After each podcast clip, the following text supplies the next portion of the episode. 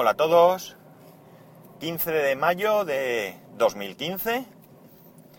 Son las 8.57 y 21 grados en Alicante.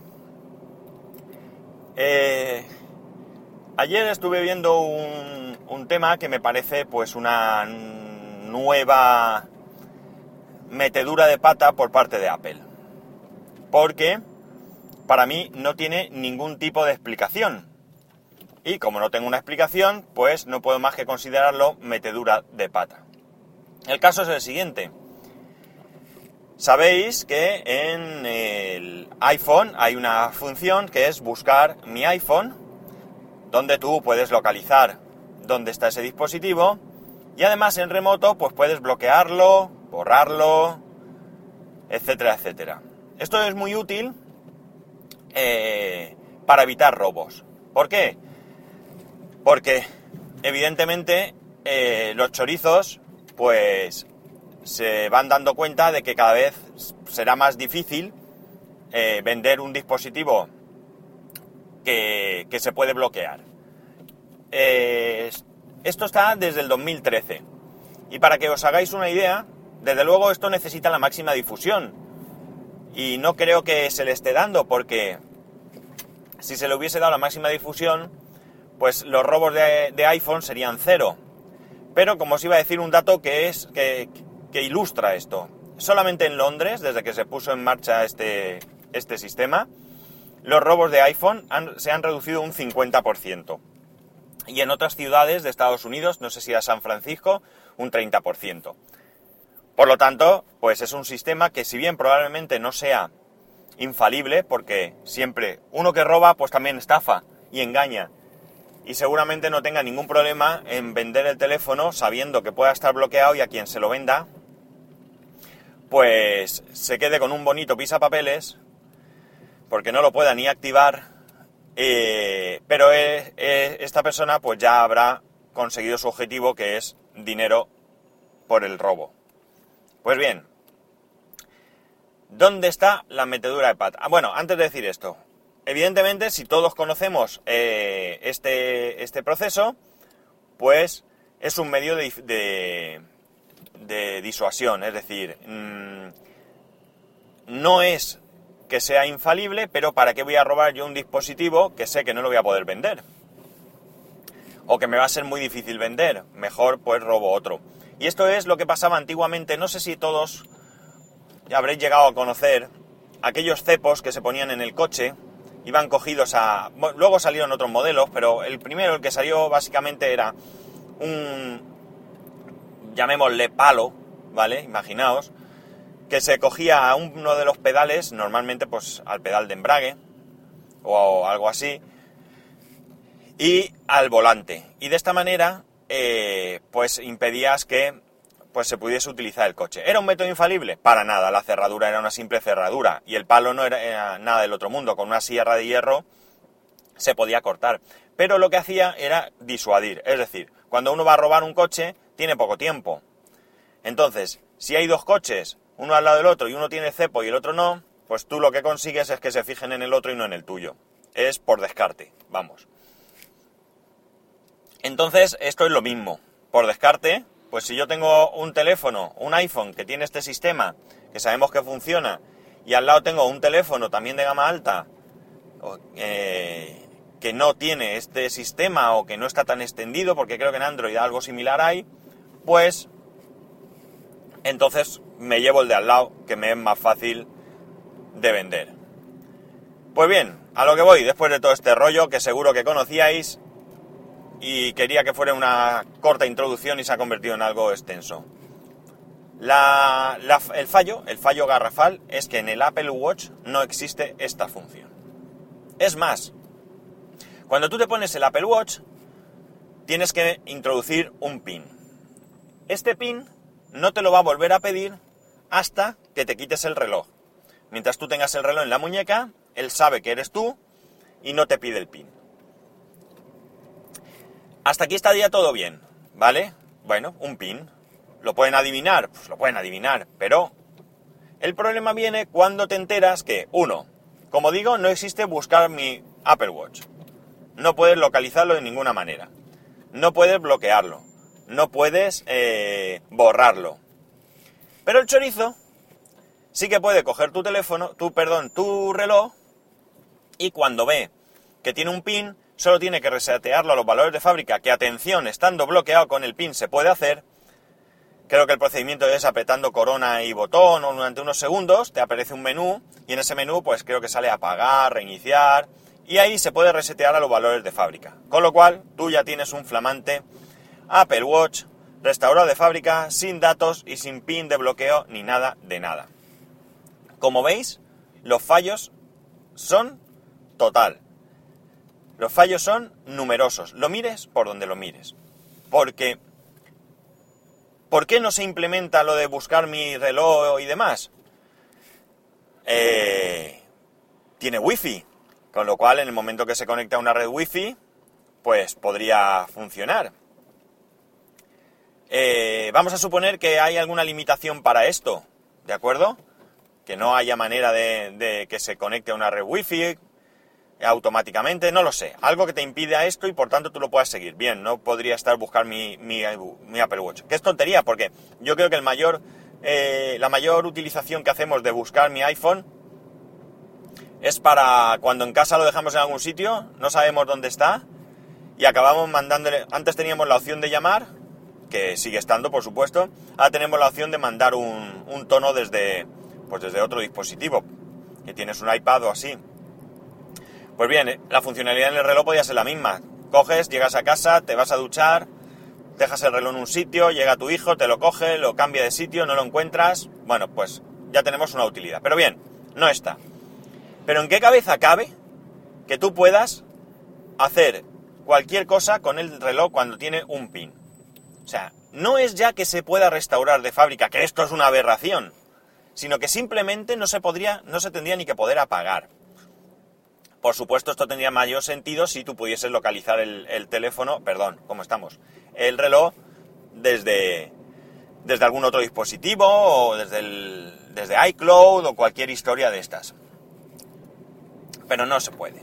Así que señores, para mí esto es una aberración. Estamos hablando de un sistema que ya existe, no es algo novedoso que tienen que inventar, de un sistema que funciona y que funciona muy bien, por tanto, para mí no tiene ninguna explicación el hecho de que no sean capaces de implementarlo en el reloj.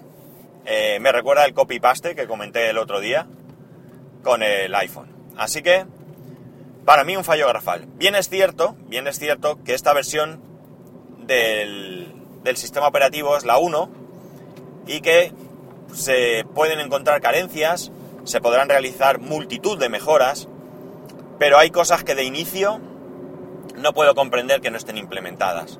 Y esta es una de ellas. Y una vez dicho esto, pues voy a pasar a un tema políticamente incorrecto. Es algo que todos tenemos en mente, pero que cuando lo comentas pues genera bastante, bastante revuelo.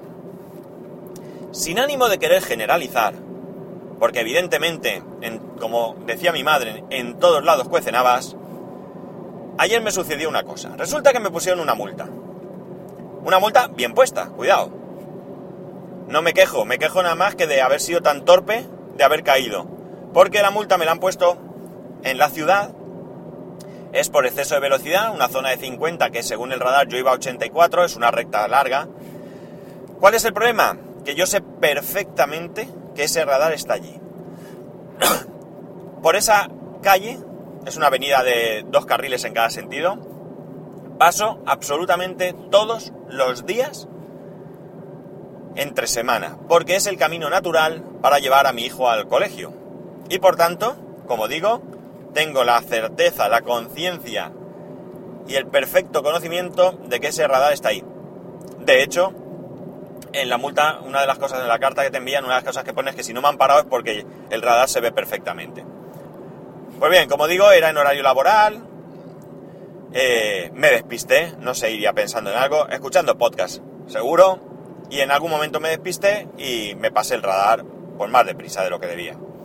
Pues nada, curiosamente, al contrario de lo que hace la DGT, la Dirección General de Tráfico, no te mandan la foto, es una, una multa puesta por el ayuntamiento, por el ayuntamiento de Alicante, no te mandan la foto y tienes que solicitarla.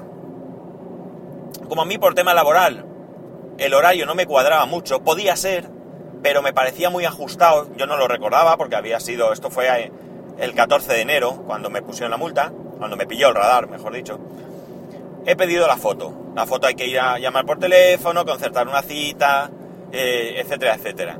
En este caso no ha sido necesario porque tengo un conocido que es policía local y el hombre pues se ha encargado de, de, hacerme la gestión y de hacerme llegar los papeles, cosa que le agradezco, sé que no me escucha, pero se lo agradezco de corazón porque me ha evitado perder el tiempo. Pues bien, ¿cuál es el problema? Que evidentemente soy yo, ahí está la foto, no hay ninguna duda que soy yo.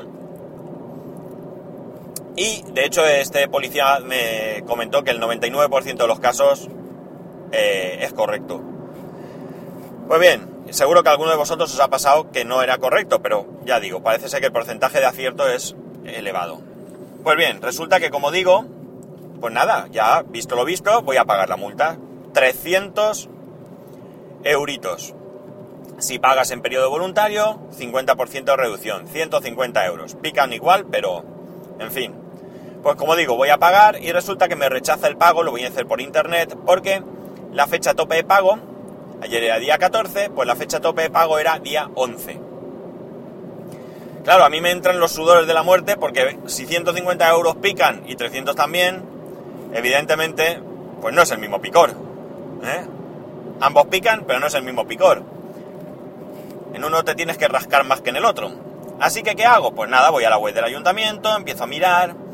Bueno, perdón, ya estaba en la web del ayuntamiento, empiezo a, a navegar, empiezo a buscar de qué manera poder llamar por teléfono y tal, y me dirige a Suma. Suma es un organismo, un organismo público, depende de la Diputación, no sé si existe en todas las provincias, lo desconozco.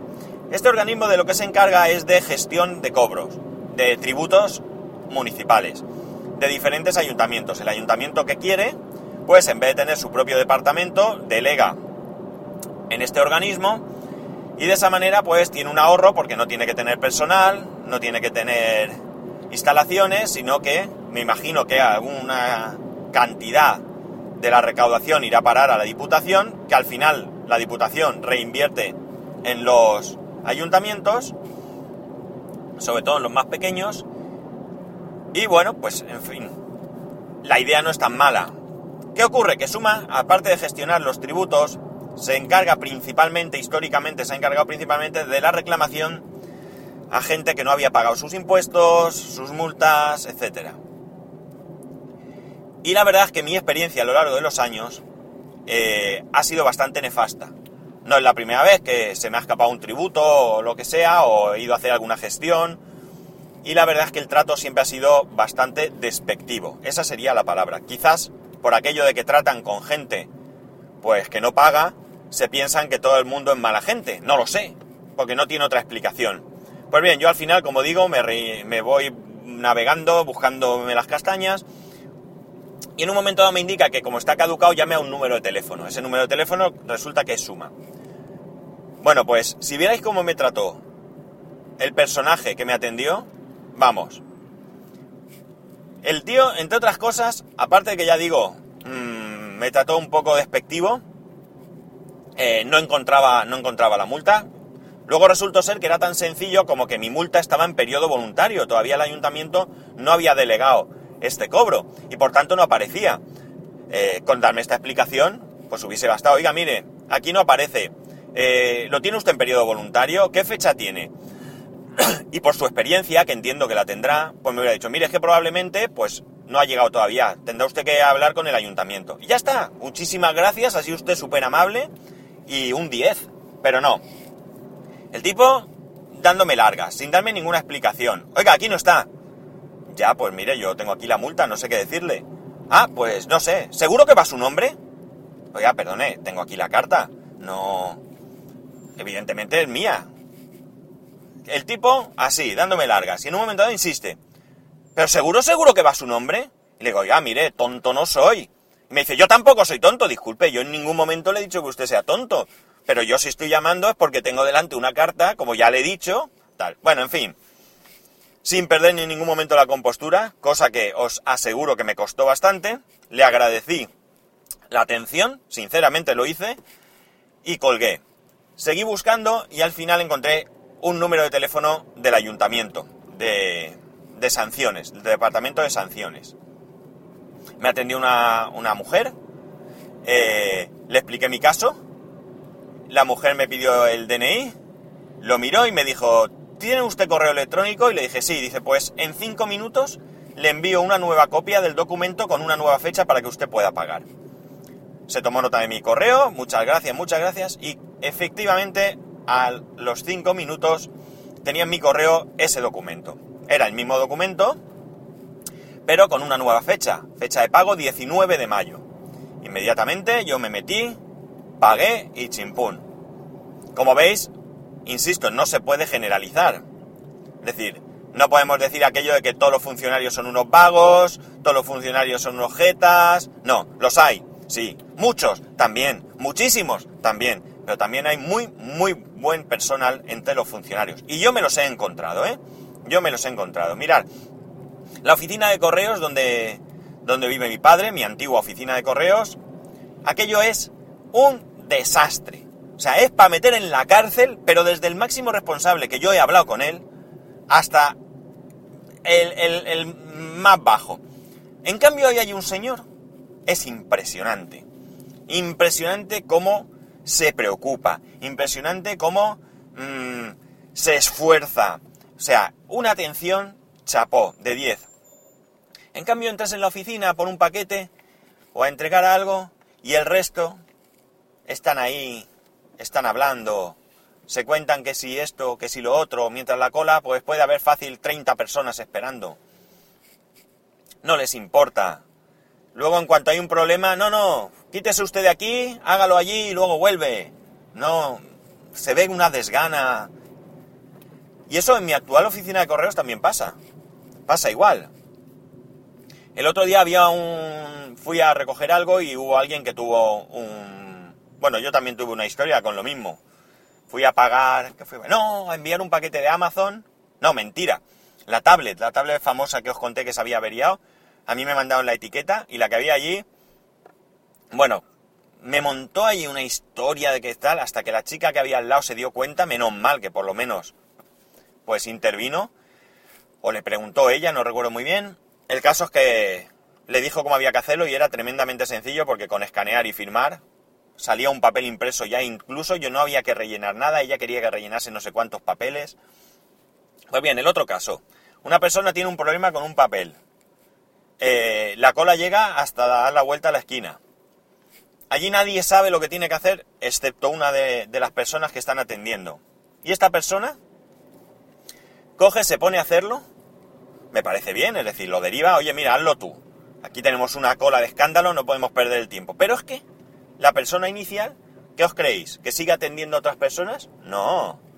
Se queda allí al lado. Os puedo asegurar que la atención que prestaba era cero, es decir, porque me podía servir el hecho de decir, bueno, ya que tengo este caso, ponte aquí a mi lado, te voy a decir cómo se hace para que lo aprendas. Sería razonable y a mí no me molestaría. Eso eh, revierte en un mejor servicio posterior, ¿vale? Aunque haya que esperar en ese momento. Pero no, no, no, no. Es que no le importó absolutamente nada. Se levantó, se puso ahí, narices, mm, ponte en la mesa de al lado y sigue atendiendo gente. Que esto está a tope. Insisto, políticamente incorrecto, sí. Si algunos sois funcionarios, mis disculpas. No estoy generalizando, insisto. Sí que, sí que creo que hay muchísimos funcionarios que...